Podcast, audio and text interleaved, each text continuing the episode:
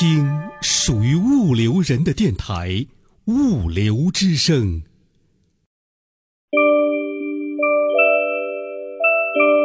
南来北往物流人，一起听听物流课，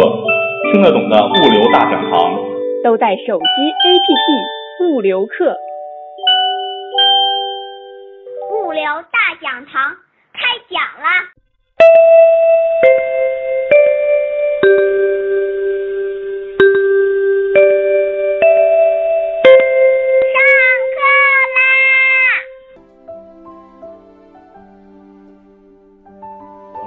呃，从一个呃高校老师的角度来谈谈城市配送的这种困局，以及我们呃从学者的角度如何的思思考。对于城市配送这个话题，我想在座的各位都是非常的熟悉。啊，从我们平时的日常购物啊，网络消费，我们每天都要收收到包裹，发发送快递，那么。最近的这个双十一，呃，这里有一些数据啊。除了我们平时的日常购物，网络的啊，这些网络的购物呢，也 也时常在我们身边发生。呃，除了这些数据呢，呃，刚刚过去了双十一，阿里巴巴的这个日交易量已经达到了五百七十一亿。还有一个非常惊人的数据哈，啊，十一月一号的晚上晚上零点，在这一分钟的时间内。差不多有一一千三百万这个用户啊登上了天猫，挤到了天猫，相当于呢我们半个北京城的这个客户呢挤到了一个超市，这样一一个巨大的这种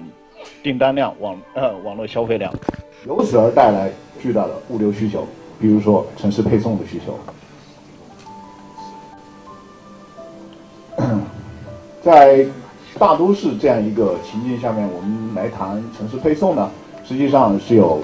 呃，我们刚才说北京、上海这样的城市哈，就我我们主要是指的这类这类型的城市，它有它的这个优势，也有它的不足。优势的地方呢，我们可以看到这些城市呢，啊，它的需求，物流配送的需求非常的密集，总量巨大，容易形成规模效应。另外呢，它的基础设施、市场体系都很完善。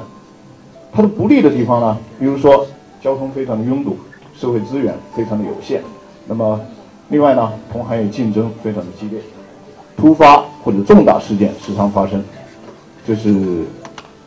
它的一个情境。那么，在大都市区域，嗯，这种资源集中、产业聚集程度非常的高，另外，消费的这种需求很旺盛，这是一个大都市发展城市物流的一个特点。但是呢，先进的这种城市配送又成为，呃，城市发展的一个标志性的产物，或者是，呃，所谓春江水暖鸭先知啊，啊，我们国际大型的这种，呃，物流企业最先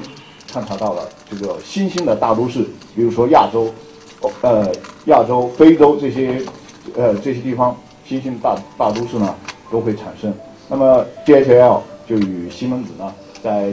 这种。智能城市、大都市这种物流项目上，呃，进行了合作，利用它的标准化的这种物呃城市配送的流程，以及西门子这种信息技术进行结合，啊，开启了智慧物流的一个方向。那么说到城市配送，对于现代大都市非常的这个重要，但是呢，也面临着非常多的困局，啊，呃。最为典型的一个困局，就是我们刚才华博士也讲到了，呃，这个城市最后一公里的困局。应该讲，本质上呢，我们城市发展的这个呃蓬勃发展的这个社会需求，啊，配送的需求与城市配送的现状呢是矛盾的。表面上看，配送的需求与我们的这种供供应都很充足，啊，这是一个非常表面的现象。但是呢，最后的结果呢，是我们的老百姓、我们的商户啊，对于城市配送的满意度非常的低。呃，虽然呃，刚才嗯，我们也提到了这个农产品配送的一个例子，中央电视台的经济半小时花了好几天时间一直在播送这个这个这个消息啊。我们农产品在田间地头非常低的价钱，我们通过绿色通道到新发地，一毛到两毛的呃一呃一车蔬菜一毛到两毛毛的这种运输成本，但是呃从新发地到我们的到我们的菜篮子，啊价价价格呢出现了陡增。此外，电子商务的发展产生了大批量啊这种呃这种多批次少批量的这种新的定制化的一些需求，使得我们城市配送的面临的问题呢越来越尖锐，越来越复杂。那么单凭我们以前传统的作业，还能不能完成任务？啊，这是一个非常大的难题啊。还有一个困局呢，就是管理的困困局。啊，我这里引用了一个呃呃比较诙谐的一个漫画啊。实际上，我们的管理部门和我们的企业经营的部门呢，呃，有各自的诉求，有各自的追求的目标。那么这样就形成了一个呃管理者与被管理者。之间的一个巨大的矛盾，呃，典型的例子就是这个京东的刘强东在微博上的一番抱怨，啊，他的卡车进不了城，啊，金杯车呢，呃，人力车呢，三轮车呢，啊，助力车、三轮车呢都是非法的。刘强东就抱怨：难道让我们的配送员扛着包裹走路送货进城不成？啊，这是也是呃一种无奈啊。这里有一种，呃，有一组数据，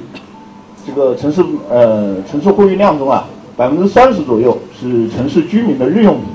其配送的车次呢，占到货运车次的城市货运车次的百分之七十左右。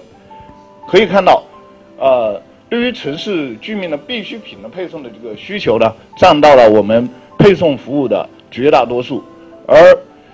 这部分的需求又不得不被满足。我们每天都要吃，我们每天都要生活，需呃我们需要生产，啊需呃需要消呃需要流流通，需要需要消费。那么这部分的需求呢，需要我们的配送企业，需要我们的配送服务来匹配。但是呢，我们的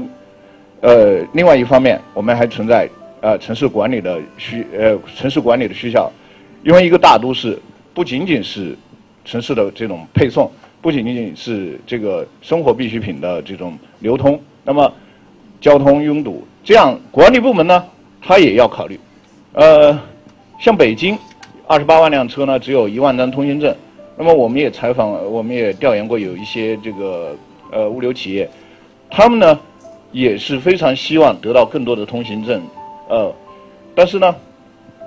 呃，货运车辆不能进城。呃，刚才像呃玉棉会长也讲到了，呃，把这种。呃，一个大的货车拆成啊四个或者是八个小小的客车，最后管理的效果适得其反，车道路上的车越来越多，道路的拥拥堵呢越来越严重。那么与管理部门的初衷呃适得其反。对大都市而言呢，管得太严，车进不了城，需求得不到满足；管得太松呢，问题就更多啊，比如说道路资源的占用、尾气的排放、城市。城市形象啊，因为我们讲的这个情境呢，是指的这个大都市。那么，管理部门呢，刚才啊，华工博士也讲到了出台了一些措施，呃，解决了比如说部分的问题，车辆的问题、选型的问题。但是呢，我们看到供求的矛盾，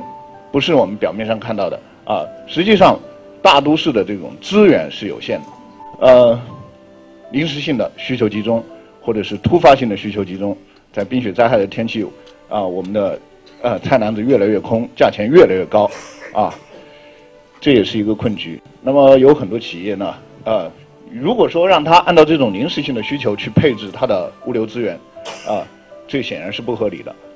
那么没有相应的这种应急方案呢，呃，也会导致它的顾客的流失。呃，有很多很成功的例子哈，比如说苏宁。啊，苏宁呢，在双十一啊，就说双十一这个话题吧。苏宁呢，他就曾经号召他的门店、他的员工啊，都参与这个快递。那么，呃，这种紧急状况，而快递企业呢，也雇佣了一些啊，我们叫临时呃临时或这种快递人员进行配送。大学生啊，呃，另外我们看到这个呃，在在来之前，其实在正好双十一放假。我也让我的研究生呢都去做了一个社会调查，呃，每个研究生你帮我呃网购一千块钱的这个东西，你呢跟踪每一个订单，看看双十一 APEC 放假之之呃这段时间，我们的物流企业啊、我们的配送效果如何？啊、虽然是添乱哈，但是最后发现这个目前已经反馈了呃很多结果了。目前的情况来看，实际上我们的物流企业，尤其像京呃或者是流通企业，像京东这样的电商，他们是很聪明的哈，已经在双十一来临放呃 APEC 放假之前，已经把它的呃大部分的这个产品呢，像北京呢，它已经运到了它呃北京城内的仓库，所以在双十一的前期，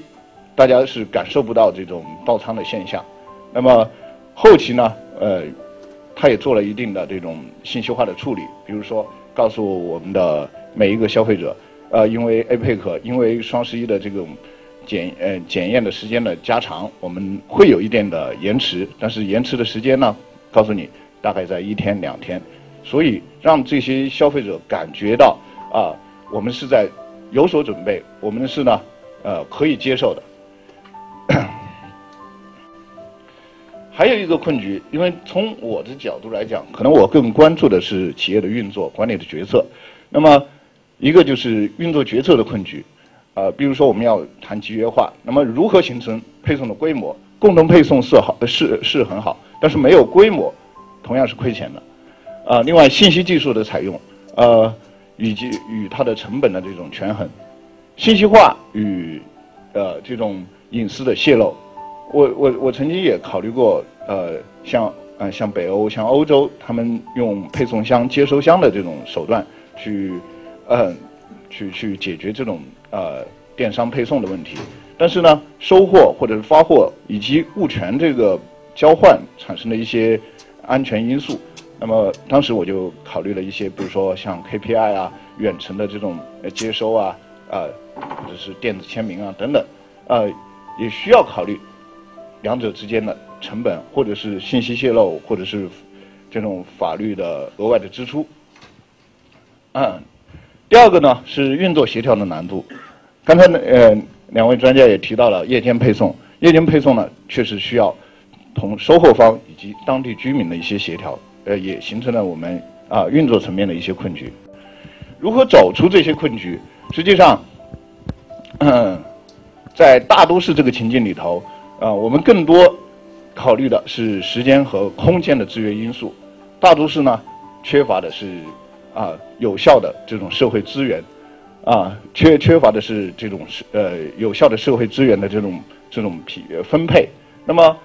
我们的城市配送呢，消耗的实际上是时空的资源。那么从时空经济学的角度，可以给我们对于城市配送的呃服务能力的规划呢，提供一些借鉴。我不是搞经济学研究的，但是我知道时空经济学的一些观点非常适合我们对城市的这种配送服务，呃如何合理的去规划是非常有益的。刚才玉明会长提到的这个走专用线的这个思路，非常的，呃，非常感觉非常眼前一亮哈。其实呢，呃，很多铁路专用线都在闲置，但是呢，我们走这种驼背运输哈，实际上就是利用了它这一条时空隧道。它这条时空隧道呢，其实是把空间距离转化为时间距离，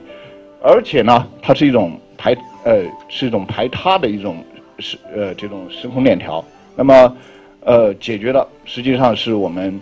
大都市这个给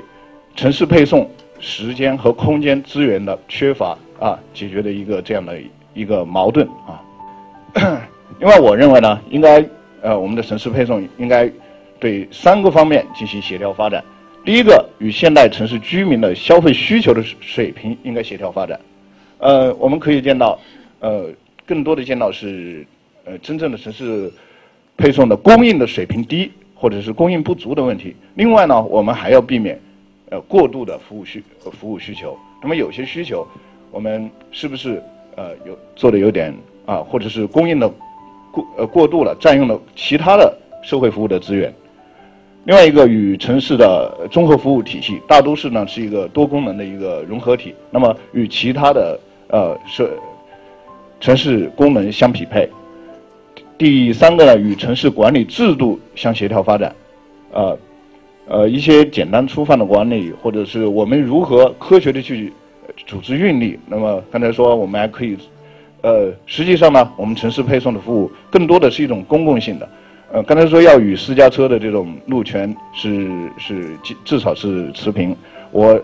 就像我呃平时坐坐坐打出租车一样，我觉得这是一种很好的社呃这种社会服务，它有一定的公用性。那如果北京出租车很容易打，我绝对不会开自己的私家车，这是添乱。